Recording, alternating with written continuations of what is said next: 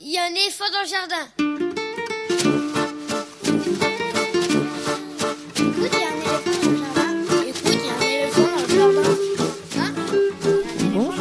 À toutes et à tous. Véronique Soulet au micro pour l'actualité culturelle des enfants, petits et grands en Île-de-France. Une émission pour tous les adultes qui n'ont pas oublié qu'ils ont d'abord été des enfants. Chaque semaine, écoute, il y a un éléphant dans le jardin vous fait découvrir artistes, créateurs, initiatives, médiations qui offrent aux enfants de quoi nourrir leur imagination et leur curiosité. En tout cas, ce qui nous semble original, réussi, intéressant avec des reportages, des chroniques, des interviews, des lectures, concoctées par les chroniqueurs de cette émission et moi-même. Aujourd'hui, avec moi au fil de l'émission, par téléphone interposé, Augustine et Ottilie pour leur chronique littéraire, Elsa Gounod également pour sa chronique littéraire et Lionel Chenaille pour sa lecture. Pour l'avant-dernière émission de la saison, et oui, l'avant-dernière, je vous propose de visiter l'exposition Children Power au FRAC Île-de-France à Paris dans le 19e, une exposition d'art contemporain pour les enfants en compagnie de son commissaire Xavier Franceschi. Exposition d'ailleurs interdite aux plus de 18 ans s'ils ne sont pas accompagnés par un plus jeune. Il nous dira pourquoi, ce sera dans quelques instants. Augustine et Ottilie, 13 ans et 12 ans, présentent un ou deux romans ou même davantage dans leur chronique le mercredi C'est lecture. Ce sera dans une cinquantaine de minutes. Et pour terminer, grand livre pour petites personnes, la chronique hebdomadaire d'Elsa Gounod, libraire jeunesse à Paris, sera suivie par la lecture d'un extrait de littérature générale sur le thème de l'enfance par Lionel Chenaille qui, comme chaque semaine, conclut cette émission. Vous pouvez suivre l'actualité de l'émission sur les réseaux sociaux, Facebook, Instagram, il y a un éléphant dans le jardin. Écoutez et vous abonnez au podcast sur toutes les applications habituelles, les grosses comme les petites, ou bien sur la plateforme Podcastix, Podcastix, plus écoute, il y a un éléphant dans le jardin, où vous pouvez également retrouver les photos, les liens et les infos complémentaires. Écoute, il y a un éléphant dans le jardin, c'est l'émission qui ouvre des fenêtres sur l'actualité culturelle des enfants. Nous sommes ensemble pour une heure et un peu plus, sans abus.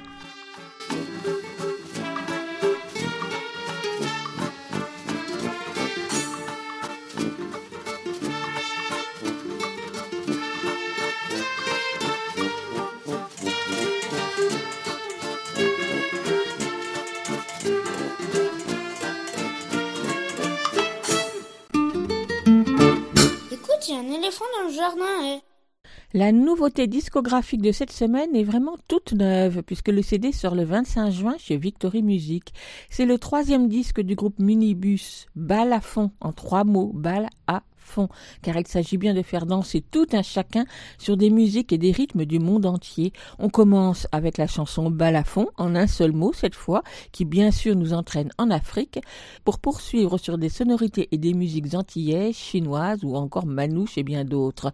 Sur des mélodies simples, mais aux arrangements instrumentaux soignés, les trois compères, Pierre Lamy alias Polo, François Combarieux et Anne-Gaëlle Huot alias Gaïa, mêlent leur voix dans des harmonies vocales chatoyantes auxquelles se joignent des enfants pour quelques chansons. Les nombreux instruments, piano, guitare, ukulélé, trombone et bien d'autres, et même un violon chinois numérique, je ne connais pas du tout, donnent beaucoup de tonus à toutes ces chansons. Du côté des paroles, on n'échappe pas à la chanson écolo sur la protection de l'environnement dans la forêt, mais elle est tellement joyeuse et sur un air fanfare d'Europe de l'Est qu'on oublie vite les paroles, un rien déprimantes.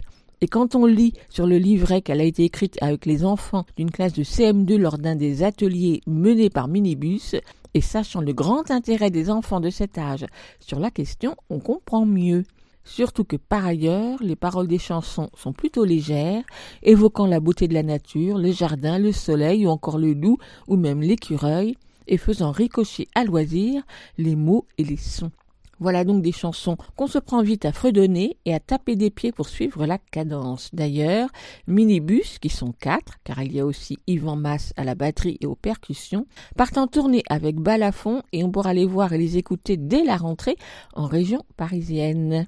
Le disque s'appelle donc Balafon par Minibus, un CD qui sort chez Victory Music le 26 juin et on écoute la première chanson, c'est balafon.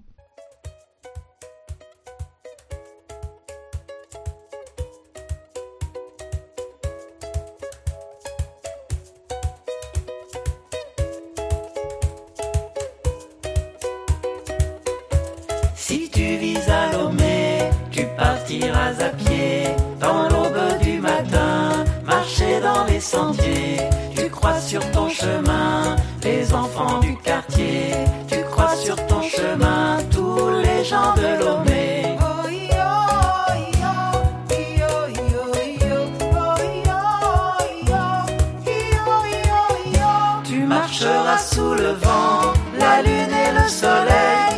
marcheras sous la pluie, dans la poussière du ciel, tu marcheras en silence, perdu dans tes pensées, tu marcheras en chantant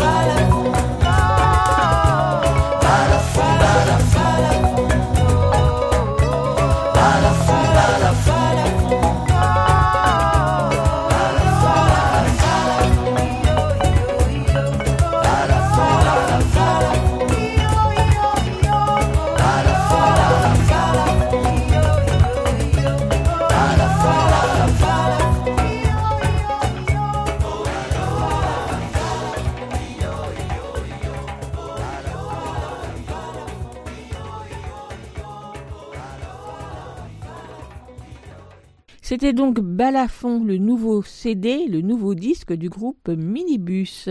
Children Power, c'est le joyeux titre de l'exposition d'art contemporain proposée par le FRAC Île-de-France. FRAC pour Fonds régional d'art contemporain, lequel en Île-de-France se décline sur trois lieux, au Château, dans le parc de Rantilly, en Seine-et-Marne, à Paris, au plateau rue des Alouettes, et depuis peu à Romainville, où se trouvent désormais les réserves du FRAC trois lieux investis depuis la mi-mai par l'exposition Children Power, pas la peine de vous traduire, trois lieux, trois expositions d'art contemporain pour décliner la thématique de l'enfance.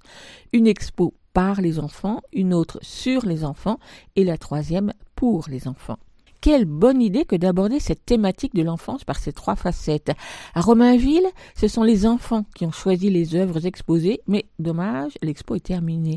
Au château de Rantilly, c'est une exposition sur l'enfance, à travers les œuvres d'une soixantaine d'artistes, à voir jusqu'au 17 juillet. Et au plateau à Paris, rue des Alouettes, jusqu'au 19 décembre prochain, une expo pour les enfants et du coup interdite aux plus de 18 ans s'ils ne sont pas accompagnés par un plus jeune. Si le FRAC Île-de-France, comme tous les autres FRAC d'ailleurs, ont l'habitude de porter une attention particulière aux enfants et aux jeunes, avec pour chacune de leurs expositions des visites et des ateliers pour les enfants, c'est bien autre chose de les mettre au centre d'une exposition et pas seulement à travers leur représentation dans des œuvres. C'est plutôt rare et certainement encore davantage quand il s'agit d'art contemporain.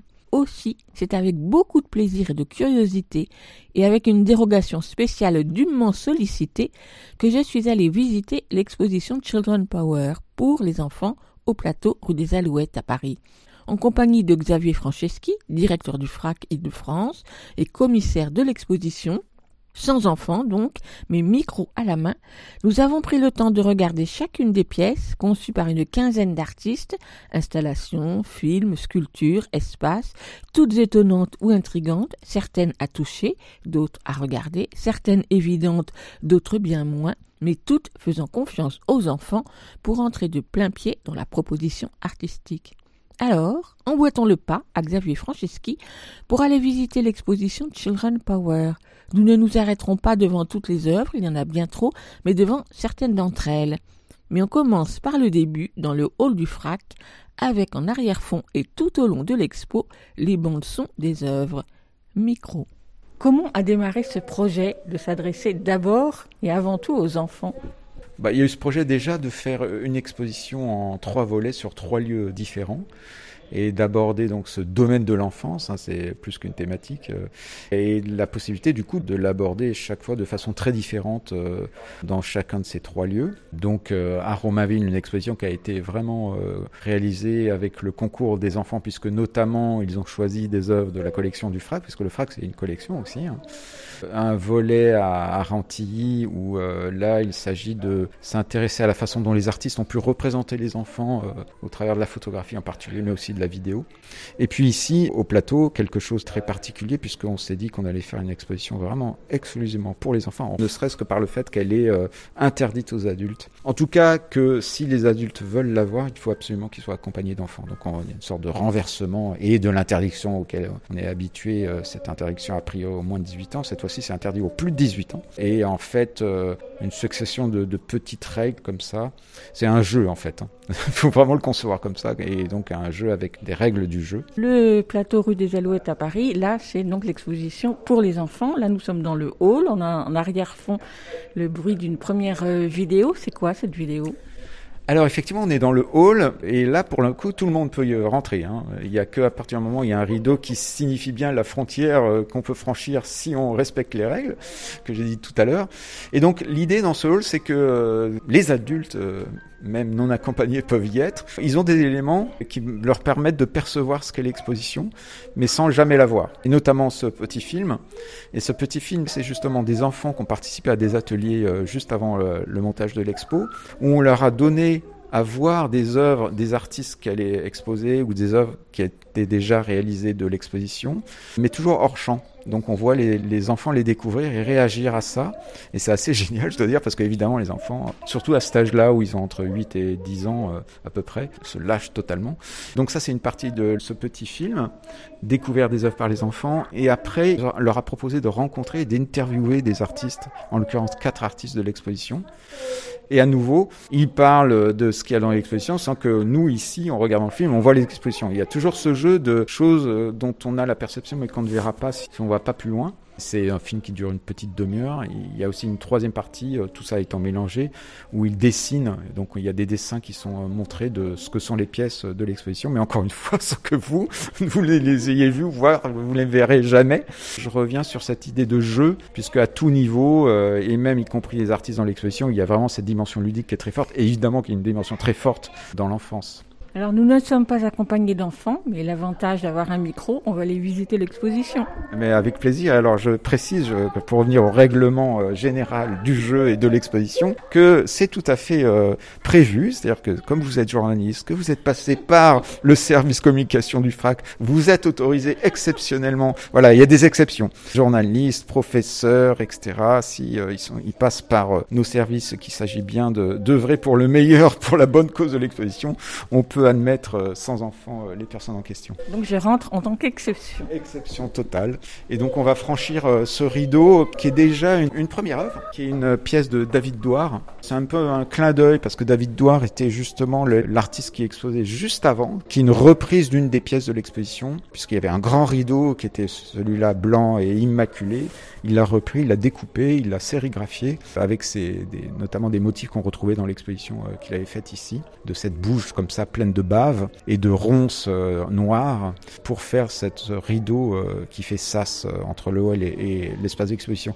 Et c'est vrai que d'emblée, quand on voit ces images, il y a une chose qui m'apportait beaucoup par rapport à l'exposition qui transparaît, c'est le fait que ce n'est pas une exposition gentille, que gentille, mais qui a évidemment des choses très joyeuses, très euh, amusantes euh, et drôles et ludiques, comme je l'ai dit, mais pas que. Et le rideau le dit déjà un petit peu, hein, parce que c'est assez, il y a une forme de violence sourde euh, qui peut se percevoir à travers ça. Voilà, et une fois qu'on est rentré, en général, on passe très vite devant une des premières pièces de l'exposition, mais justement très discrète, mais qui est une pièce que j'aime beaucoup d'un artiste que j'aime beaucoup, qui s'appelle Ryan Gander, et en fait, qui est une pièce interactive. En tout cas, le logo dit bien ce qu'il faut faire. Faut peut-être mettre la main comme ça devant, voilà, vous passez la main, et hop, il y a un quai qui arrive, vous pouvez le prendre. Et voilà, et vous avez un ticket avec euh, deux numéros. Alors si on est très fort et scientifique, on peut comprendre ce que c'est. Mais sinon non, évidemment c'est le côté énigmatique euh, qui est toujours intéressant avec les, les propositions de cet artiste. Mais c'est quelque chose de très précis. En fait, c'est deux nombres. La température, la pression atmosphérique Ah, c'est pas loin. Ça indique une longitude et une latitude d'un point sur le globe terrestre. Libre à vous, une fois que vous êtes chez vous ou sur votre smartphone, de regarder à quoi ça correspond et vous aurez un lieu qui apparaît dans le monde. Ah, Libre à vous de vous y intéresser plus avant. Donc voilà, c'est quelque chose assez, assez fort, je trouve, qui fait voyager d'une certaine manière. Et les enfants donc peuvent partir avec, euh, avec ça pour aller voir euh, sur leur ordinateur euh, où ça se trouve et s'y intéresser. Je le mets dans ma poche, je regarde ça tout à l'heure. Vous faites bien. Et tout de suite après, on a euh, une, une pièce d'une autre artiste que j'aime beaucoup. Alors, euh, on pourrait poser la question, mais d'où vient le choix des artistes eux-mêmes hein? Et c'est vrai que euh, y a beaucoup d'artistes qui sont des artistes euh, qui sont importants pour moi, ne serait-ce que par le fait que on- je les ai euh, exposés ici au plateau pour des expositions personnelles. J'ai parlé de David Douar, ça a été le cas de Ryan Gander, de Oula van Brandenburg, là qu'on voit ici, et Richard Voguet qu'on va voir bientôt. Il y a une forme de fidélité avec ces artistes, des artistes qui sont devenus pour certains d'entre eux très importants.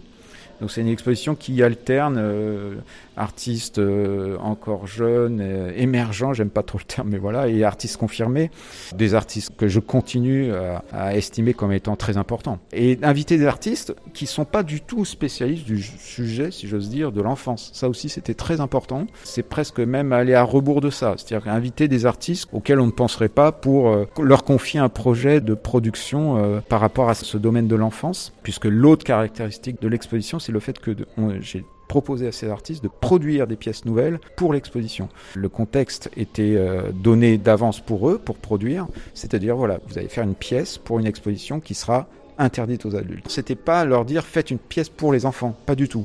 Je leur disais voilà, il y a un contexte très particulier qu'on va créer avec cette limite, cet interdit. Qu'est-ce que vous proposez dans, dans ce cadre-là? Et là, c'est un théâtre d'ombre euh, qui fait beaucoup penser aux, aux illustrateurs de l'Europe de l'Est. Bien sûr, oui, oui, et, aux, aux ombres chinoises, etc. Donc effectivement, c'est une vidéo euh, projetée sur ce petit théâtre d'ombre, qui est un film en noir et blanc euh, avec des marionnettes très inspirées de, la pratique chinoise, qui raconte un conte, celui-là plutôt allemand et bavarois, de la rencontre notamment d'un homme avec un sanglier dans la forêt. Mais tout ça étant aussi disposé autour d'un petit ensemble de, de chaises, évidemment au format enfant. Et c'est assez drôle parce que Ulla van Brandenburg, ben, quand je lui ai proposé de participer à cette exposition, ça je ne savais pas, mais elle, a- elle avait une collection de sièges pour enfants, donc ça, tout ce que vous voyez, ça vient de chez elle. Et ça sert, hein, donc c'est aussi, il y a pas mal de pièces dans l'exposition qui sont tout à fait utilisables et tout en étant œuvres. On a le droit de s'asseoir. Et on a le droit de s'asseoir absolument sur ces petits sièges. Et les enfants ne doivent pas s'en priver. Ah mais pas du tout. Alors là, il n'y a pas besoin de leur indiquer, ils y vont direct. Ça c'est beau à voir à chaque fois, hein, parce que ça marche quoi en gros. Tout de suite après, on se retrouve euh, avec une installation d'un artiste qui s'appelle Richard Foguet, qui a lui aussi fait une grande exposition euh, personnelle il n'y a pas longtemps, et qui lui a proposé euh, cette installation qui, en termes de lecture, est très simple. Deux grands rouleaux de moquettes qui sont déroulés en partie pour être relevés sur chacun des murs qui intègre une série de dessins qu'il a effectués, qui sont des dessins sur des plateaux argentés en carton qu'on trouve dans l'alimentation de façon très très simple. Et euh, une moquette est rose, l'autre est bleue, donc on se dit qu'on a affaire à une question de genre, mais, mais en même temps pas Vous, que. y- vous y avez échappé quand même. Oui, on y a échappé, notamment parce que les dessins en question sont tous des reproductions très très fidèles de peintures de Picasso. D'ailleurs, la pièce s'appelle Picasso pour enfants. Et évidemment, le rose et le bleu renvoient aux périodes rose et bleu de Picasso plus qu'au genre masculin-féminin. Mais évidemment, c'est un, là aussi un clin d'œil et un, un jeu euh, qu'a voulu jouer euh, l'artiste. C'est des dessins qui sont réalisés euh, avec des tampons encreurs. Alors c'est absolument fou parce que des fois ils les utilisent juste comme un crayon, mais d'autres fois on voit vraiment les motifs de chacun des, des tampons, comme ici, petite bouche pour former évidemment la bouche. Mais voilà, quand on regarde précisément, on s'aperçoit que tout est réalisé. Voilà la petite ampoule ici, c'est juste pour. Euh, C'est mais- incroyable parce qu'on dirait un travail à l'encre en fait. oui, exactement. Alors, c'est de l'encre, hein, il a vraiment pris de l'encre bleue, mais il a acquis une sorte de virtuosité incroyable parce qu'à partir de ces petits en- tampons qu'on avait d'ailleurs quand on était gosse, surtout dans les 60-70, je sais pas si on les trouve encore maintenant, mais lui, il en a toute une collection qu'il utilise depuis très longtemps. Effectivement, il a acquis, acquis une forme de virtuosité qui lui fait pouvoir reproduire, encore une fois, très très fidèlement euh, des peintures de Picasso. Ce sont des œuvres qui font référence à deux périodes différentes, mais ce sont quand même à chaque fois des portraits. Oui, il y a beaucoup de portraits. Il y a même que des portraits, vous avez raison. Mais effectivement, qui renvoient aux différentes périodes de Picasso. Euh, Donc on retrouve tout Picasso au travers de ces, euh, je sais pas combien il y en a, 60 euh, dessins ainsi présentés. On a le droit de marcher sur la moquette? Alors on peut marcher sur la moquette si on enlève ses chaussures. Alors ça n'a pas été le cas toujours avec les groupes de- d'enfants pour y revenir qui viennent, mais bon on essaie de faire respecter la chose. Mais surtout ce qui est la proposition qui est assez belle, c'est aussi le fait que le gros rouleau sert aussi de siège pour revenir euh, l'aspect mobilier donc qu'on évoquait avec Oula van Et donc les enfants peuvent aussi s'asseoir euh, vraiment sur le rouleau. Ouh là, c'est... on arrive dans un espace où les monstres sont là.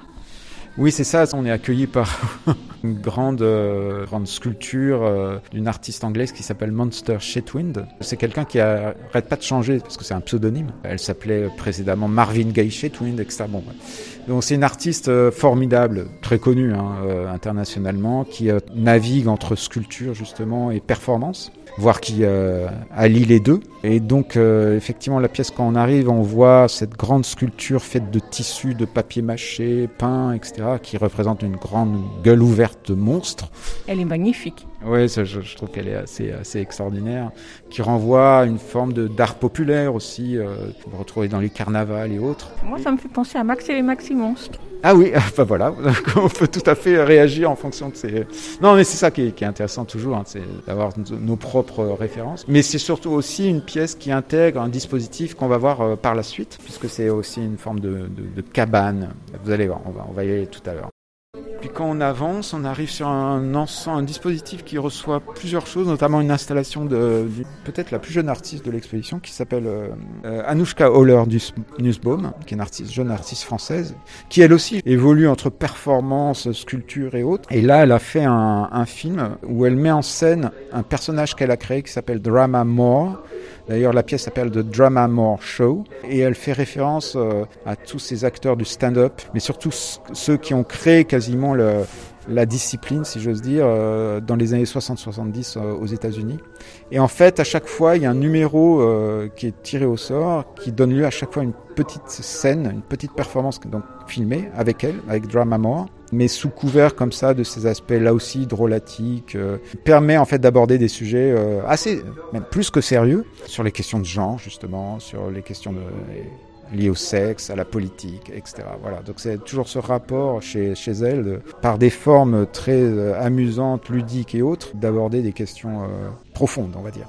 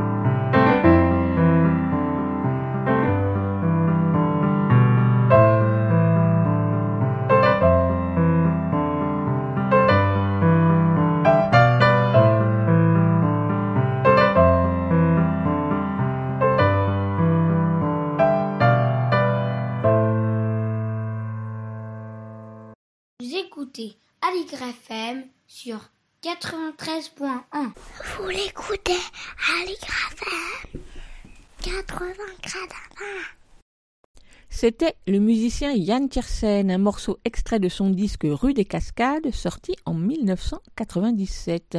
Et nous poursuivons notre visite de l'exposition d'art contemporain Children Power, exposition pour les enfants au Fonds régional d'art contemporain, le FRAC Île-de-France au plateau, rue des Alouettes à Paris dans le 19e, avec Xavier Franceschi, directeur du FRAC et commissaire de l'exposition. Et puis si on avance, on, arrive à une drôle d'installation qui est en fait un atelier qui est activé très régulièrement. C'est-à-dire qu'on s'inscrit, euh, alors là vraiment que enfants ou adolescents. C'est activé une fois par semaine. Et en fait, c'est une pièce de Michel Blasi. Michel Blasi, on connaît son travail qui consiste notamment à intégrer des matières périssables dans sa pratique sculpturale. Et là, ce qu'il propose, c'est que les enfants, les adolescents qui euh, le veulent et qui veulent euh, suivre cet atelier, viennent avec des chaussures, des, des baskets ou autres chaussures de sport qu'ils allaient jeter parce que usées et avant de les jeter, bah, ils viennent avec et ils vont en faire une sculpture avec toujours hein, le, principe de Michel Blasi, à savoir une recette, un mode d'emploi pour fabriquer ces sculptures en question. Et en l'occurrence, qui sont faites avec des matières chocolatées, euh, avec des, des, des, yaourts fraises, euh, Yop et compagnie. Les enfants doivent adorer. Les enfants adorent. Alors, pour être précis, on tire la table là. On a tout, le, tout ce qu'il faut pour faire euh, les pièces en question à partir des, de, des cha ces chaussures qui deviennent support, du coton. Et on passe plusieurs couches de coton, plusieurs couches de yop vanille ou fraise ou euh, chocolat. On fait sécher avec les séchoirs que vous voyez là. On remet une couche. Enfin, c'est tout un travail qui prend quand même pas mal de temps. Et on fait sécher une première fois. On les fait sécher une deuxième fois. Et quand c'est bien sec, on les met derrière puisqu'on a confectionné en fait une vitrine euh, qui elle est vue perceptible depuis euh, l'extérieur puisqu'on est en rez-de-chaussée, en simulant, vous savez, ces vitrines de magasins de sport euh, qui donc font tout étalage de chaussures de sport. Donc si on regarde là, on peut le voir d'ailleurs. Les enfants acceptent de, la laisser, de les laisser là? Absolument. Et après, ils les reprendront après l'exposition. Ils auront un petit, une petite sculpture qu'ils auront faite, mais selon ce principe de Michel Blasi. Donc là, on est sur le principe de l'accumulation. Aussi, oui, absolument. Mais aussi de la récupération. Toujours chez Blasi, il y a enfin, une dimension écologique de ne pas jeter, de se servir des choses qu'on pensait euh, qui ne serviraient plus à rien, etc. Donc là, euh, voilà, on ne jette pas ses chaussures, on en fait une œuvre d'art. Là, on voit le dos de euh, Monster Chetwin, donc comme vous, je vous le disais, qui est un petit habitacle euh, entre grotte et cabane sur lequel on peut monter. entièrement confectionné euh, avec ce grand collage sur la surface qui nous accueille, ces poufs qu'elle a proposé elle-même et cette vidéo, puisqu'en fait c'est un petit espace pour voir une vidéo d'elle qui s'appelle Face Cream. C'est une pièce qui dure une dizaine de minutes où on retrouve l'univers de Monster Chetwind. D'ailleurs, c'est une pièce qui parle d'elle de son rapport notamment euh, aux insectes, à la chauve-souris, etc. Le point de départ du film, c'est une communauté qui se retrouve pour confectionner une mixture qui, une fois qu'ils se sont enduits le visage avec elle, se mettent à voler. Et puis après, il y a plein de choses. On retrouve cet aspect très performatif du travail de Monster. Puis toujours des choses très très drôles. C'est une des pièces les plus appréciées par nos jeunes visiteurs. Alors parlons de ces jeunes visiteurs. Qu'est-ce qui vient voir l'exposition puisqu'on vient sans parents? Bah, Alors c'est bah, très diversifié. Alors bon, il y a les visiteurs individuels, mais il y a aussi les visiteurs, les groupes, donc les groupes scolaires. Alors en même temps, on est dans une période très particulière. C'est un projet que j'avais imaginé euh, avant le Covid, hein, donc euh, on a dû reporter, etc. Bon bref. Et c'est pour ça aussi qu'on a allongé la durée de l'exposition parce que on vient de l'ouvrir et je voulais pas que ça s'arrête à l'approche de l'été où les gosses sont déjà plus forcément là, vont être en vacances. Mais donc c'est très diversifié. Ce qu'on aime beaucoup évidemment, c'est de voir que des enfants viennent et reviennent, entraînent leurs copains, leurs copines et voir donc euh, que euh, les parents qui veulent voir euh, cette exposition, obligés qu'ils sont de trouver des enfants quand ils n'en ont pas, bah on trouve. Et j'aime bien cette idée que justement il y a des enfants, des ados qui seraient jamais venus sans ce, ce biais, si j'ose dire. Mais ce qui est sûr, c'est que ça marche très fort. ils apprécient beaucoup. Et notamment le fait qu'il y a encore une fois plein de pièces très différentes et donc pour forcément alors pour revenir aux tranches d'âge des publics qui peuvent l'être très différents. Parce que justement, c'est une exposition Children Power qui s'adresse aux enfants. Mais les enfants, c'est grand, c'est large. Et j'ai vu sur le programme qu'il y avait quand même beaucoup d'animations pour les adolescents. Alors, est-ce que les adolescents acceptent qu'on les range avec les enfants? C'était une des, grosses questions qu'on se posait dès le départ, parce qu'effectivement, dire euh, moins de 18 ans, c'est très large. On voit des bébés en poussette, mais jusqu'au presque adulte. Ça nous intéressait. Pour revenir à ce que je disais tout à l'heure, c'est de d'abord pas faire une expo euh, gentillette, et que quand on est euh, adolescent, qui est toujours un public difficile à capter, parce qu'ils euh, ils répondent pas présents sur les injonctions de leurs parents, etc. Donc ils vont pas forcément d'eux-mêmes voir des expos. C'est un des publics les plus difficiles en fait à capter. Et donc c'est pas en tout cas l'idée de les capter, mais en tout cas de faire en sorte qu'ils s'intéressent à ce qu'on propose. C'était le moment d'imaginer des choses qui pourraient faire en sorte qu'ils viennent. Je savais que des artistes qui étaient invités proposaient des pièces qui pourraient peut-être plus parler entre guillemets à ce public-là. Et ensuite, il y a toute une série de propositions. J'ai parlé de l'atelier Michel Blasi, mais alors qui est ouvert plus largement à tous les tranches d'âge. Mais vous allez voir par la suite, il y a des choses et des événements qu'on va mettre en place, comme un escape game qu'on a fait, euh, qui a été un succès absolu, qu'on va faire très régulièrement. Et euh, aussi une pièce qu'on va voir tout de suite, qui est une pièce qui permet de danser. Donc euh, ça aussi, ça marche pas mal côté ado. Il n'y a pas de sens dans l'exposition. Enfin, on avance, on aurait pu venir directement ici, mais c'est vrai qu'en tout cas, au bout d'un moment, dans l'exposition, il y a une sorte d'évolution qui fait qu'on va aller vers quelque chose de plus étrange, plus perturbant même. Et euh, vous allez voir là. Alors, vous allez voir et pas tout voir parce que. Ah si, euh, Yannick est là pour. Il y a un petit problème technique. euh, oui, parce que c'est un film, un film, film, hein, qui est un film 16 qui est proposé. Et une installation d'un artiste qui s'appelle Pierre Paulin, qui lui aussi a fait une exposition personnelle ici, euh, assez mémorable. Pierre Paulin, c'est un artiste qui travaille euh, la sculpture, si j'ose dire, en tout cas le vêtement, qui produit beaucoup de vêtements en- à ses propres mesures, dans lesquels il insère des textes qui sont dans les doublures qui sont euh, imprimés, qui sont des poèmes qu'il écrit lui-même. Un travail assez étonnant. Ici, donc, c'est un ensemble avec un vêtement et un film où à chaque fois on perçoit, en tout cas, le vêtement, c'est une sorte de combinaison intégrale faite en cuir qu'on pense retrouver dans le film puisque le film présente euh, des mains gantées de cuir noir qui ne font que ouvrir des fermetures éclairs. Il se trouve que le vêtement qu'on voit là-bas a pour principe d'être réalisé, enfin toutes les doublures du vêtement en question de cette combinaison intégrale sont autant de fermetures d'éclairs, eh, fermetures éclairs. Quelque chose, alors pour le coup, euh, je parlais de peut-être quelque chose un peu plus sombre, c'est le cas parce que c'est en noir et blanc. En même temps, c'est très sensuel. C'est très sensuel et aussi très énigmatique parce qu'on ne sait pas qui est ce personnage. Euh, On ouvre un vêtement dont on ne perçoit pas le corps. La combinaison euh, peut faire euh, référence, se rapprocher d'une esthétique euh, SM et en même temps c'est pas ça. Enfin, il y a plein de choses comme ça énigmatiques, perturbantes peut-être. Alors les enfants, eux, peuvent voir un super héros. enfin bref, à nouveau, on interprète comme on veut. Il y a un truc un peu, peu bizarre, en tout cas, qui est joué et qui est aussi le trait caractéristique du travail de Pierre Paulin, qui est joué ici.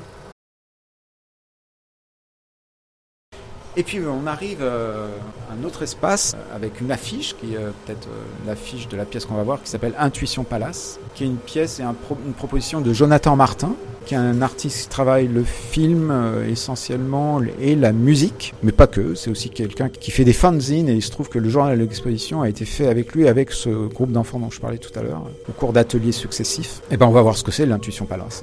Allons voir. Donc des images projetées.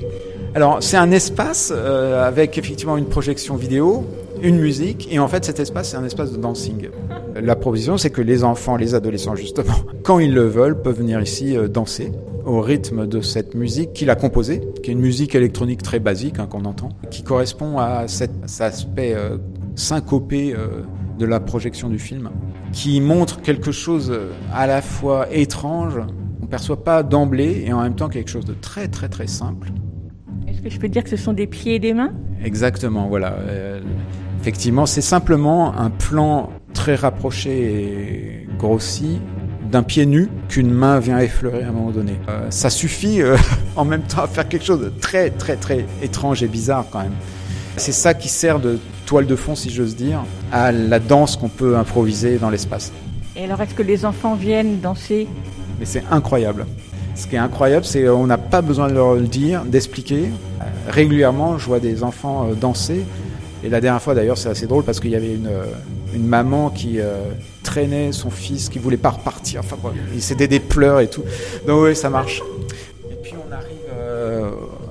La dernière partie de l'exposition avec euh, cette étrange chose au sol.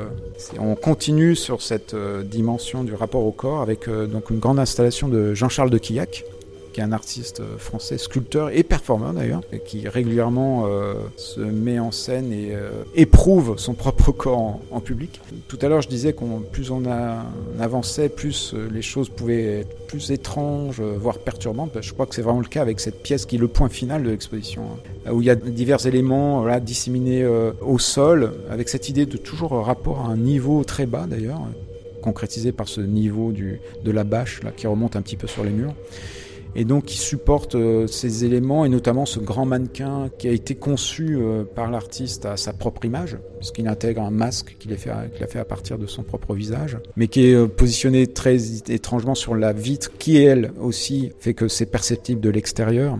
Et ça, c'est assez drôle parce qu'il y a beaucoup de gens qui viennent, euh, et d'enfants notamment, parce que le, mannequin a des baskets qui, paraît-il, sont des baskets très recherchées. Moi, je savais pas du tout, mais c'est le cas. En tout cas, c'est quelque chose qui attire beaucoup. Mais derrière, tout ça étant associé à des éléments plus étranges, euh, cet aquarium quasi vide, ce bidon. Euh, j'aime bien cette idée que on finit par quelque chose, voilà, qui est même peut-être un peu dur, en tout cas assez perturbant, notamment ce rapport au corps. Mais le, le, le, mais le corps, encore une fois, c'était euh, assez essentiel de l'aborder. euh, Quand on est enfant, le corps, il, il, évolue sans cesse. Il y a toujours ce rapport au corps qui est extrêmement important quand on est enfant, adolescent, évidemment, la découverte du sexe, etc. etc. Donc euh, voilà, c'est une exposition qui, d'une manière ou d'une autre, devait intégrer ça. Et là, pour le coup, encore une fois, moi j'ai invité des artistes, je les ai laissés libres, mais c'est venu assez naturellement et c'est présent et j'en suis, euh, j'en suis assez heureux. Xavier Franceschi, est-ce qu'il y a des artistes qui ont refusé votre offre? Ah non, c'est même le contraire. C'est que quand j'en ai parlé à certains artistes, mais la liste était close, ils étaient jaloux de ceux qui avaient été sélectionnés. Non, c'est vrai. Ben bon, après, euh, l'espace n'est pas non plus immense, mais c'est assez dense quand même. Il y a quand même beaucoup d'artistes. Et même, euh, enfin, les artistes euh, à qui j'ai proposé ça étaient surexcités. Mais vraiment surexcités parce que l'enfance, mais aussi parce que cette règle qui les ont amusés. Les artistes, ils aiment toujours casser les codes hein, et les conventions établies. Donc, en tout cas les bons. Et là, de fait, le principe est de renverser une convention, lorsqu'elle existe, qui est d'interdire plutôt euh, aux mineurs. Non, non, ils étaient tous vraiment très, très heureux de, ce projet. Et donc, si j'ai bien compris, euh, la plupart des artistes qui ont exposé, vous, les vous aviez déjà exposé leurs œuvres oui, c'est ça. Là aussi, c'est venu naturellement. J'ai fait une liste où j'ai essayé de. Enfin, c'est assez naturel d'avoir pensé à des artistes, évidemment, qui me semblent importants et que j'avais montré pour des expositions personnelles, comme je l'ai dit, etc. Il y a une sorte d'équilibre aussi entre artistes très confirmés et jeunes artistes. Enfin, voilà, c'est toujours pareil quand on fait une liste d'artistes pour une exposition collective. Ce qui était vraiment important, c'est encore une fois d'avoir des artistes qui, certes, peuvent produire des œuvres joyeuses et ludiques, mais pas que et que ce soit des artistes qui peuvent perturber, pour reprendre le terme un petit peu. Est-ce que vous avez été surpris parfois par leurs propositions? Enfin, surpris et agréablement surpris. Euh, J'ai vraiment euh, pas de déception parce qu'ils ont tous joué le jeu à leur manière, ce que j'attendais, ce qu'on pouvait attendre, euh, logiquement, et pour produire des choses quand même assez étonnantes. Et l'ensemble qui s'emboîte bien, il me semble, avec ce parcours là qu'on vient de faire, cette évolution comme ça, fait que oui, oui, non, tout ce qu'ils ont proposé m'a ravi. Et est-ce qu'il y a des réactions d'enfants qui vous ont étonné en tout cas, je les vois à distance comme ça. Je viens régulièrement les voir. Ce que j'apprécie beaucoup, c'est qu'ils se sentent vraiment comme des poissons dans l'eau.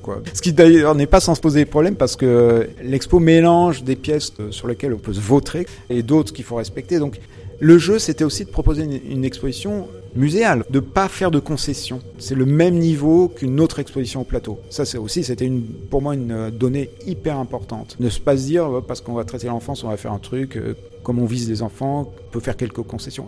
Aucune concession, bien au contraire. En tout cas, c'est vrai que leur réaction, c'est plaisant à voir parce qu'ils perçoivent tous à leur manière, encore une fois, chacune des pièces. Ils sont dedans à fond. Et effectivement, les problèmes, c'est que on est quand même, enfin, l'équipe notamment rappelle assez régulièrement, attention, ne touchez pas. Ce qui est pas évident parce qu'il y en a d'autres qui peuvent toucher. Donc, et en même temps, c'est aussi une forme d'éducation vis-à-vis de ce qu'est l'art et, et, et, les œuvres dans un espace d'exposition. Parce que l'exposition, on la visite, on s'y promène tout seul. Absolument, oui. Mais vous avez une équipe de médiateurs et médiatrices qui sont là pour vous donner des clés si vous en avez envie et qui accompagnent, comme toujours, les visiteurs. Et pour terminer, quelle est l'œuvre, vous, qui vous a le plus touché? Voilà, c'est difficile à dire. Enfin, franchement, euh, sérieusement, je suis euh, très sincèrement, j'adore euh, les œuvres proposées, vraiment. elles sont toutes différentes. Je vais pas dire que les artistes se sont surpassés, mais pas loin. hein, et là, pour le coup, ouais, non, j'ai pas spécialement de préférence. Je trouve que tout euh, est à un sacré niveau. Alors, je vais poser une autre dernière question. Xavier Franceschi, quel souvenir gardez-vous de la première exposition où vous êtes allé quand vous étiez enfant? Bonne question. Mais je sais pas, mais en tout cas, je me rappelle d'une chose qui m'a marqué à vie. C'est le jour où euh, mon professeur d'histoire-géographie, quand j'étais donc euh, au collège, euh, nous a emmenés euh, au centre Pompidou, où j'allais sans doute pour la première fois visiter euh, en fait les collections du musée. hein. Et j'ai vu pour la première fois la route bicyclette de Duchamp. Et là, j'ai eu un choc parce que, évidemment, je comprenais pas. Qu'est-ce que ça faisait là? Truc hallucinant. Et l'œuvre a marché au-delà de, ce qu'on peut imaginer parce que ce qui tient de la conception de cette pièce par Marcel Duchamp a, a fonctionné dans le sens où c'est un objet du réel qui a été juste déplacé pour intégrer un espace euh, muséal. Et ouais, ouais, je me rappelle de ça. Je dis pas que j'avais compris, mais le fait que j'ai été perturbé à ce point fait que ça fonctionnait, mais j'ai perturbé dans le bon sens. Ça m'a vraiment. euh, Voilà, c'est un souvenir ouais, qui m'a marqué. Mais y, il y en a eu certainement d'autres, mais dont je me souviens plus forcément. Merci beaucoup. Merci à vous. Un grand merci à Xavier Franceschi pour cette visite commentée de Children Power. Oui, comme il l'a précisé, c'est bien difficile de choisir parmi toutes les œuvres exposées celle qui nous touche le plus. Et sûr que pour chaque enfant, elle sera différente, mais chacune d'entre elles ne manque pas d'étonner et d'interpeller. Children Power, l'exposition du Fonds régional d'art contemporain, FRAC Île-de-France, propose donc les œuvres d'une quinzaine d'artistes qui les ont conçues à l'intention des enfants et des ados et elle est à voir au plateau 9 rue des Alouettes dans le 19e jusqu'au 19 décembre. Une exposition, rappelons-le, interdite aux plus de 18 ans, sauf si vous êtes accompagné d'un mineur, mais vous en avez certainement un à portée de la main. Sur le site du FRAC, vous trouverez toutes les dates des animations et des ateliers prévus pour les enfants au fil des semaines et des mois à venir, en particulier celle des prochains Escape Games au succès garanti. L'expo est ouverte du mercredi au dimanche de 14h à 19h. L'entrée est gratuite et tous les dimanches à 16h, c'est visite guidée en famille. Alors profitez-en. Vous écoutez sur 93.1. Vous l'écoutez à l'IGRAFM 80 gradins.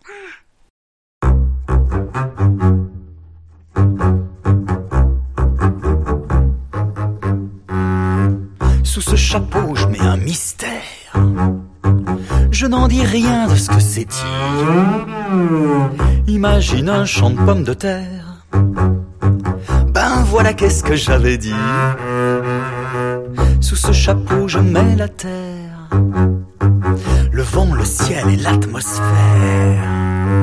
Et c'est un nuage arrondi que tu découvres en plein midi. Coucou caché comme on fait aux enfants. Coucou caché. Chaque chose a son mystère dedans. Coucou caché, coucou caché. Qu'est-ce que c'est donc un personnage? Ses rôles, ses secrets, son sillage.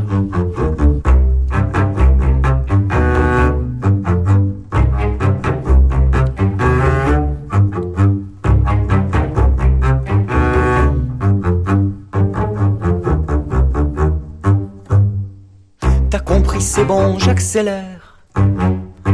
Ce chapeau fume, quel caractère. Quand on soulève le melon, c'est une pipe, nom de nom.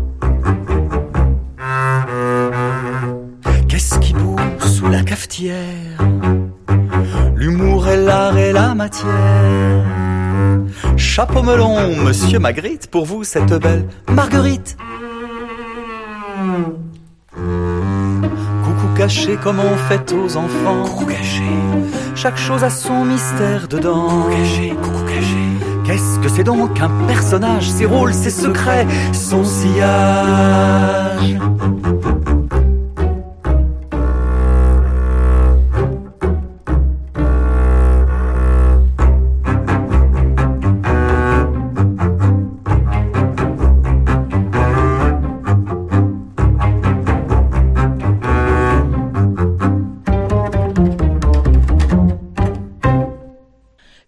Chapeau de Magritte par Marc Fauroux et Cyril March, extrait de leur disque Dardar, une histoire de l'art en chanson, sorti chez Victory Music en 2017. Tout à l'heure, Xavier Franceschi s'est souvenu de son choc esthétique lorsqu'il est allé pour la première fois au centre Pompidou et a vu la roue de bicyclette de Duchamp. Cela m'a donné envie de vous faire découvrir un passionnant livre d'art publié en février dernier par le Centre Pompidou, Les chercheurs d'art, de Alice Harman et illustré par Serge Bloch. Les chercheurs d'art invitent les enfants à la découverte d'une trentaine d'œuvres issues des collections du musée d'art moderne, parmi lesquelles, bien sûr, Roue de bicyclette de Duchamp. Aux côtés d'œuvres et d'artistes bien connus tels Brancusi, Kandinsky, Chagall, Miro, etc., on y rencontre des noms plus inhabituels comme ceux de Sheila X et son installation de textile, ou bien Atsuko Tanaka et sa robe électrique.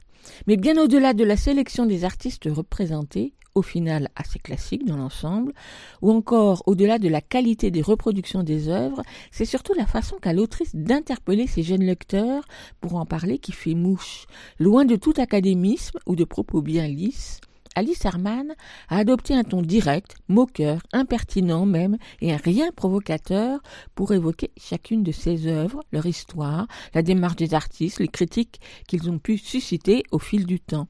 Et sous l'apparente légèreté, parfois un peu facile, des propos et des jeux de mots, elle réussit en quelques lignes et quelques formules bien trouvées à éveiller la curiosité et l'envie de regarder de plus près chacune de ses œuvres. Cette démarche peu conventionnelle de parler des œuvres est prolongée par les illustrations de Serge Bloch qui, en mêlant différentes techniques, souligne avec inventivité l'univers de chaque artiste dans une mise en page très dynamique. Voilà donc un livre à la fois drôle et sérieux pour faire découvrir aux enfants quelques œuvres d'art moderne. Étonnamment, ce livre a d'abord paru en Angleterre l'année dernière chez l'éditeur Thames et Hudson, je crois que je prononce très mal évidemment, avant d'être traduit en français Peut-être parce que l'autrice est anglaise, j'en sais rien. En tout cas, c'est Les chercheurs d'art de Alice Harman et Serge Bloch, un livre d'une centaine de pages édité par le Centre Pompidou en février dernier. Il coûte 15 euros et il est à lire à partir de 10-12 ans. Écoute, a un dans jardin. Augustine et Ottilie ont 13 ans et 12 ans et partagent un même goût pour la lecture et pour le plaisir de parler des livres qu'elles dévorent. Aujourd'hui, pour leur chronique Le mercredi, c'est lecture, elles présentent non pas un roman, ni même deux romans, mais ont décidé de remplir nos valises avec tout un tas de livres. On les écoute.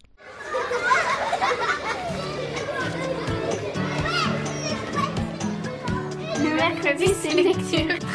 Attends, on recommence. Le mercredi, c'est lecture. Une chronique d'Augustine et d'Ottilie.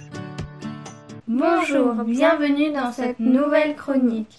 Aujourd'hui, ça va être un épisode assez spécial car nous allons vous parler pas d'un seul livre mais de plusieurs livres. Cette émission devait être notre dernière, mais vu qu'on a beaucoup de livres à vous proposer, elle sera divisée en deux parties. On vous a préparé une sélection de livres à emporter dans votre valise euh, cet été. Donc euh, je vais commencer par vous présenter euh, le journal d'Aurélie Laflamme. C'est un roman écrit par India Desjardins et édité chez Michel Lafon. Ça parle de Aurélie qui a 14 ans. On suit ses problèmes d'ado, sa vie. euh, Aurélie, elle est rigolote, maladroite. Elle est un peu dans son univers et c'est drôle, c'est facile à lire. Ça se lit tout seul. Il y a 296 pages et il y a 9 tomes déjà parus. Moi, je l'ai lu aussi et j'ai énormément aimé. C'est vrai que c'est très très drôle et oui, ça se lit très très vite. On vous conseille vraiment cette saga parce que c'est vraiment bah, génial. Ensuite, moi, je vais vous présenter Les Petites Reines de Clémentine Beauvais, sortie chez Sarbacane. J'adore Clémentine Beauvais, c'est bah, mon autrice préférée. Mais j'ai choisi ce livre euh, en particulier parce que c'est un peu une lecture à lire durant l'été. Donc, on va suivre Mireille, Akima et Astrid qui ont été élus boudins dans leur lycée. Quand on est élu boudin, c'est qu'on est moche, grosse et tout ce qui se rapporte au corps mais en mal. Et elles vont entreprendre un long voyage de Bourg-en-Bresse à Paris pour s'incruster à l'Elysée. Donc elles ont toutes les trois une raison, mais ça on va le découvrir plus tard dans l'histoire. Durant ce voyage, elles vont aller en vélo et elles vont vendre des boudins. Et c'est très très drôle, c'est vraiment hyper drôle. Donc je vous conseille vraiment. Ensuite, je vais vous parler de L'apprenti épouvanteur, écrit par Joseph Delaney édité chez Bayard Jeunesse. Ça parle de Thomas Ward, qui est le septième fils d'un septième fils, et il va devenir du coup apprenti épouvanteur. Un épouvanteur, c'est euh, une personne qui est chargée d'entraver les gobelins, d'empêcher les sorcières de nuire euh, aux autres, de tenir les spectres à distance, enfin empêcher tout ce qui est maléfique de nuire à la population. Et du coup, il va devenir euh, apprenti épouvanteur et sans faire exprès, il va libérer une euh, méchante sorcière euh, qu'on appelle Mère Malkin. Et là, l'horreur va commencer. Du coup, il va devoir euh, essayer de la rattraper, de rattraper sa bêtise. Il est plus difficile à lire. Par contre, il y a 17 tomes. C'est très long, mais enfin, j'ai vraiment adoré. C'est mon livre préféré. Par contre, ça fait un peu peur parce qu'il y a des sorcières, des gobelins et tout ça. Mais en même temps, quand je l'ai lu, j'étais plus petite, donc peut-être que si je le relis maintenant, et ben, ça me fera moins peur.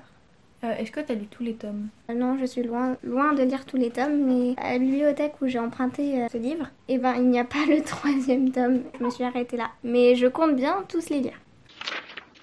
Ensuite, je vais vous parler de Rosewood Chronicles de Connie Glynn, sorti chez Casterman.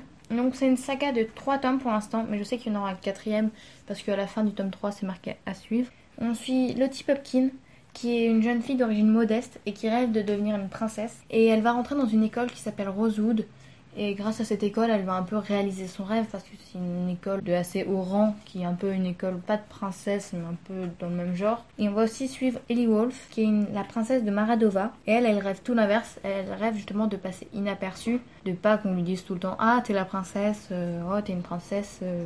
Et donc, le hasard va faire que les deux jeunes filles vont être dans la même chambre à l'école. Et donc, elles vont échanger leur identité pour réaliser un peu le rêve de l'autre. Et elles vont s'aider. euh, pour euh, faire le rôle de princesse parce qu'il y a des ennemis, je sais pas si c'est pareil dans la vraie vie, mais euh, il y a des ennemis qui veulent bah, un peu tuer la princesse. Et j'ai vraiment adoré cette histoire d'amitié avec beaucoup d'aventures. Je vous conseille vraiment cette saga. La couverture est vraiment magnifique. Les trois couvertures des trois tomes, elles sont vraiment hyper belles.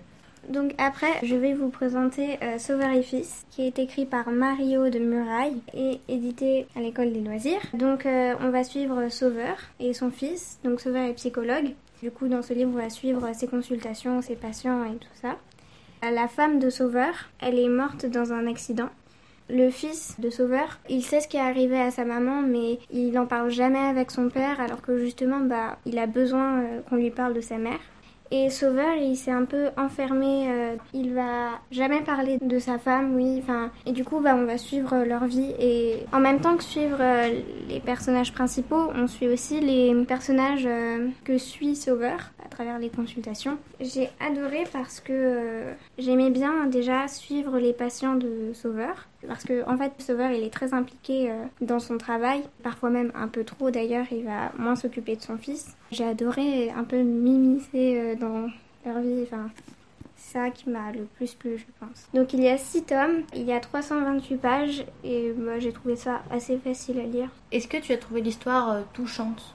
Oui, un peu, parce que c'est une histoire de famille, c'est un peu un, un secret, pas un secret, mais un tabou dans leur famille.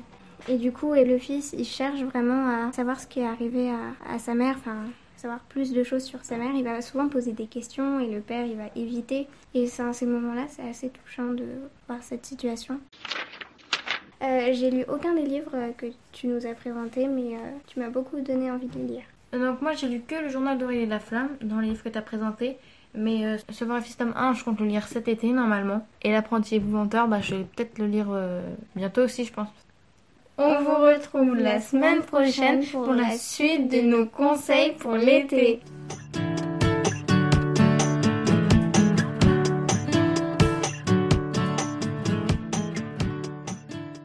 Vous retrouverez toutes les références des romans sur la page de l'émission sur Podcastix ou bien sur le site de la radio.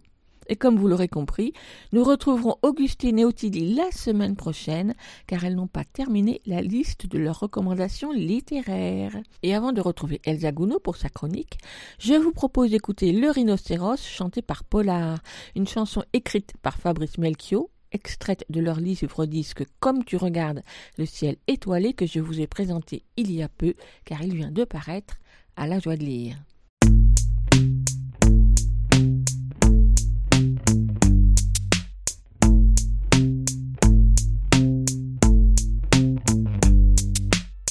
Rhinocéros ont perdu leurs cornes en allant chercher les gosses à l'école.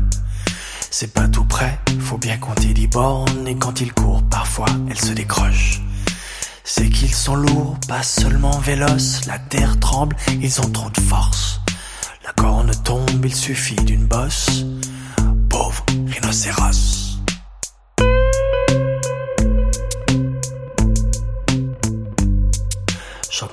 Vont faire un ramdam, pire que demain sur un tam-tam. Papa sans corne, maman sans corne, on dirait des hippopotames. Les gamins rhinos, ils sont féroces, y a plus de respect, ça taille des shorts. Les enfants sont cash, ils te bâchent, tu perds la face, ils te clashent. Rhinocéros, rhinocéros, où est ta corne, où est ta corne? Elle a sauté comme un popcorn, elle a sauté comme un popcorn. Rhinocéros, rhinocéros, où est ta corne, où est ta corne? Elle a sauté comme un popcorn, elle a sauté comme un popcorn. Les rhinocéros ont perdu leur corne, si tu la trouves, ne prends pas la pétoche. On voit bien que t'as jamais perdu ton pif, sans ton nez tu ferais moins ton calife. Rhinocéros, rhinocéros, où est ta corne, où est ta corne? Elle a sauté comme un popcorn, elle a sauté comme un popcorn. Rhinocéros, rhinocéros, où est ta corne, où est ta corne? Elle a sauté comme un popcorn, elle a sauté comme un popcorn.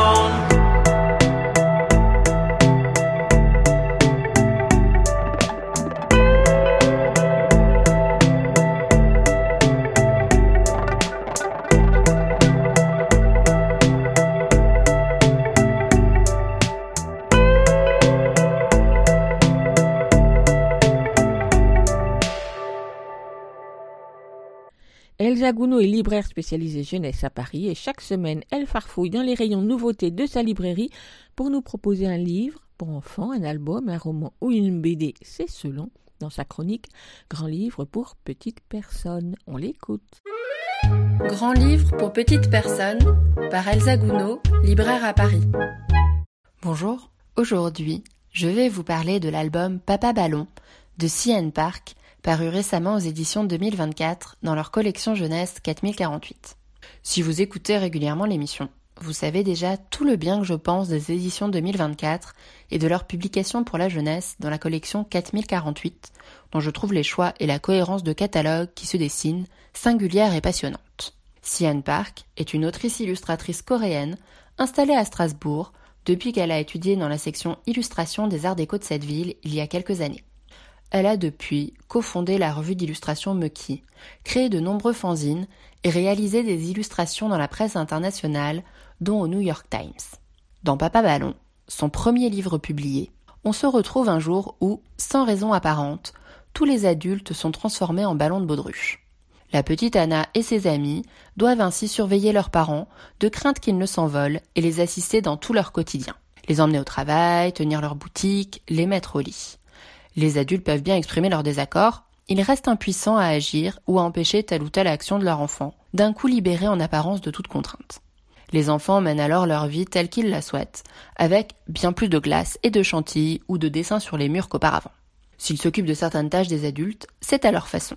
Ainsi, personne ne sachant ici réellement compter, la distribution des pains et le rendu de la monnaie à la boulangerie se fait de façon hasardeuse et plutôt généreuse.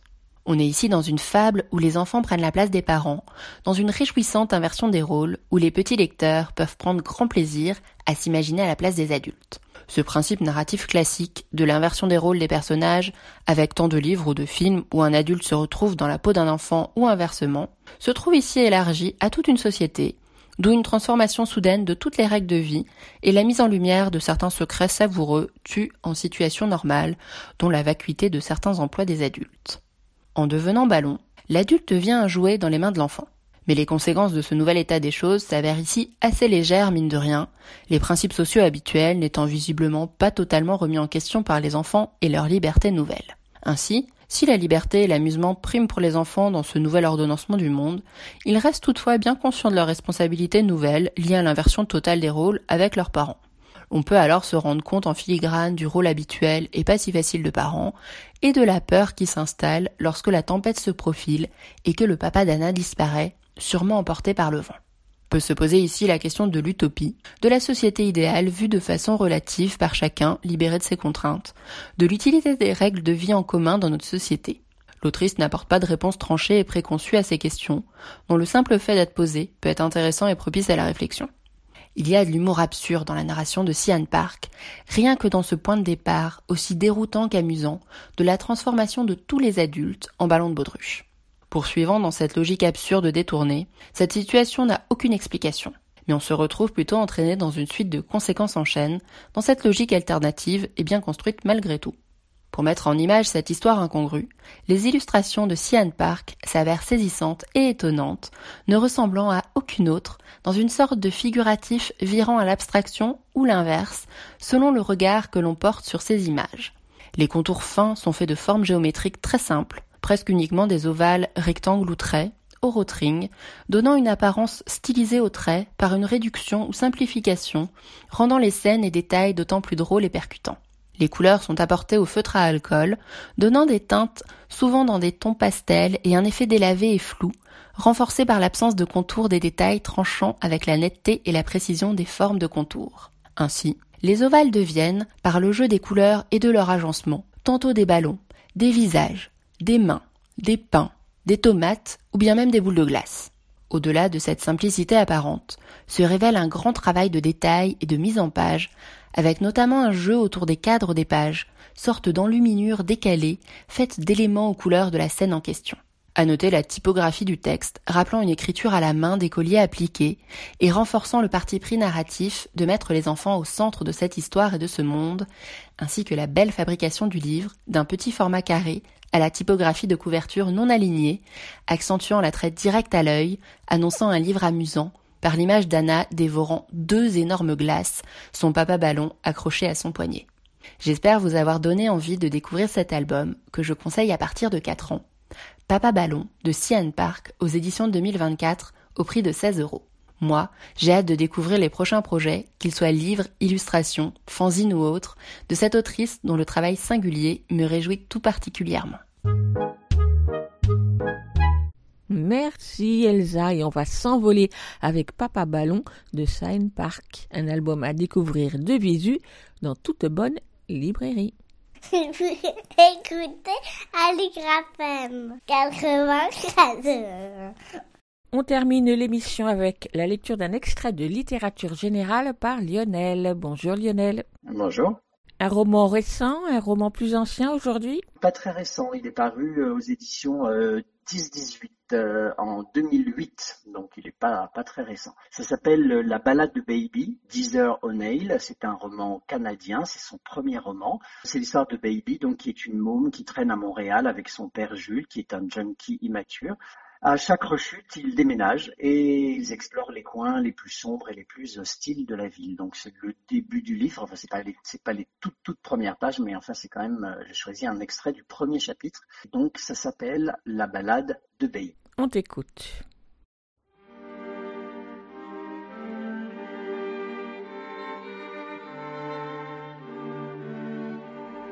À ma naissance, mes parents avaient tous les deux 15 ans. Ma mère est morte un an plus tard, et Jules a dû m'élever tout seul. Ça ne l'a pas rendu plus mûr que n'importe quel garçon de 26 ans. Lorsqu'on passait à la radio une chanson qu'il aimait, il en tombait par terre, se tordait de plaisir et semblait presque à l'agonie. Pour se rendre intéressant, il racontait toujours aux gens qu'il était daltonien. Il n'avait pas l'allure d'un père, plutôt celle d'un adolescent, avec ses yeux bleus et ses cheveux blonds foncés qui rebiquaient dans tous les sens, et gardait parfois la forme du chapeau qu'il venait de porter. Je le considérais comme mon meilleur ami, un peu comme si nous avions presque le même âge.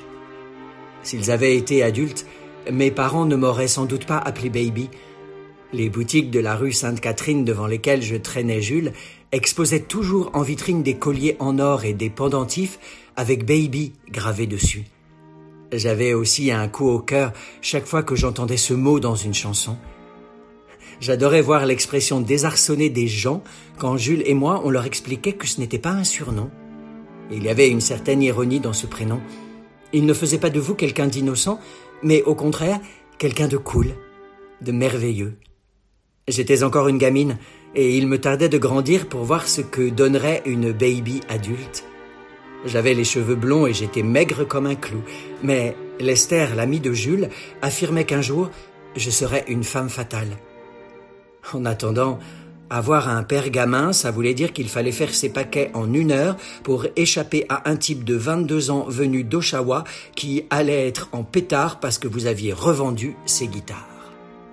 Quoique minuscule, la salle de bain de notre nouvel appartement contenait quand même une petite baignoire bleue. Ça tombait bien, parce que Jules prétendait que s'il voulait rester en forme, il devait passer au moins une heure par jour dans un bain chaud. Un porte-savon en verre qui représentait un coquillage était resté sur le rebord et on y avait abandonné des faux ongles. On aurait dit des pétales tombés d'une fleur. C'était curieux de penser que quelqu'un avait habité cet appartement à peine quelques heures plus tôt et que maintenant on y était chez nous. Au rez-de-chaussée, juste au-dessous, il y avait un restaurant, et si on avait voulu, on aurait pu tendre la main par la fenêtre pour dévisser une ampoule de l'enseigne lumineuse. Jules est descendu en vitesse nous chercher des hot dogs et des frites. En ouvrant la porte d'un coup de pied, il a braillé C'est bien situé ici. Ça fait longtemps qu'on aurait dû déménager. L'hôtel donnait sur des voies animées, le boulevard Saint-Laurent et la rue Sainte-Catherine, et ça plaisait beaucoup à Jules, je le voyais bien. Être obligé de faire ne serait-ce que cinquante mètres pour se rendre à l'épicerie l'aurait embêté. Et pourtant, le boulevard Saint-Laurent n'était vraiment pas l'endroit idéal pour élever une gamine il traversait Montréal de part en part et séparait l'est et l'ouest de la ville. C'était aussi le quartier chaud et, à mes yeux, le plus beau de tous. Les théâtres où des acteurs célèbres se produisaient dans les années 20 et 30 avaient été transformés en hôtels bon marché et en boîtes de striptease. Des prostituées traînaient toujours par là. Quand j'étais petite, elle me donnait des complexes parce qu'elle portait des superbes bottes à talons hauts, alors que moi je devais me contenter d'horribles godillots. Je fermais les yeux en passant devant elle. À voir la manière dont la plupart des gens étaient habillés, on se disait qu'ils étaient allés à un mariage la veille et n'avaient pas eu le temps de rentrer se changer. Ils pouvaient s'acheter un veston rayé à l'armée du salut, agrafer une fleur en plastique au revers et se prendre pour des aristocrates. Tout le monde se bricolait une vie imaginaire. La une des journaux français du quartier affichait des filles nues, menottées, avec des seins qui vous sautaient à la figure. Les habitants du coin ne s'intéressaient pas aux informations internationales. Si on ne pensait jamais à Paris, on ne risquait pas de se dire qu'on en était loin. Des Hells Angels descendaient la rue en faisant vrombir leurs motos. C'était un vrai plaisir de les voir défiler en pétaradant, puis foutre le bordel dans un restaurant.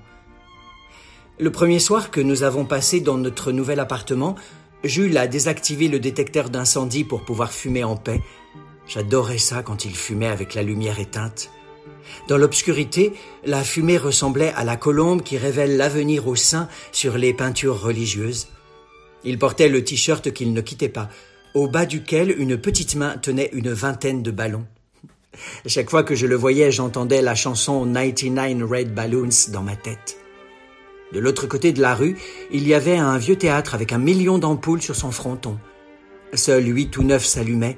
On aurait pu faire un vœu, comme c'est le cas quand on aperçoit les premières étoiles du soir. Jules s'est allongé sur le canapé déplié et j'ai grimpé sur le petit lit à la tête en cuivre. Il a ouvert la mallette blanche de l'électrophone, a mis un disque et s'est endormi avant la fin. J'entendais le saphir qui n'arrêtait pas de racler les derniers sillons. À la fin de tous les disques, on entend ce bruit. On dirait des enfants qui font du roller.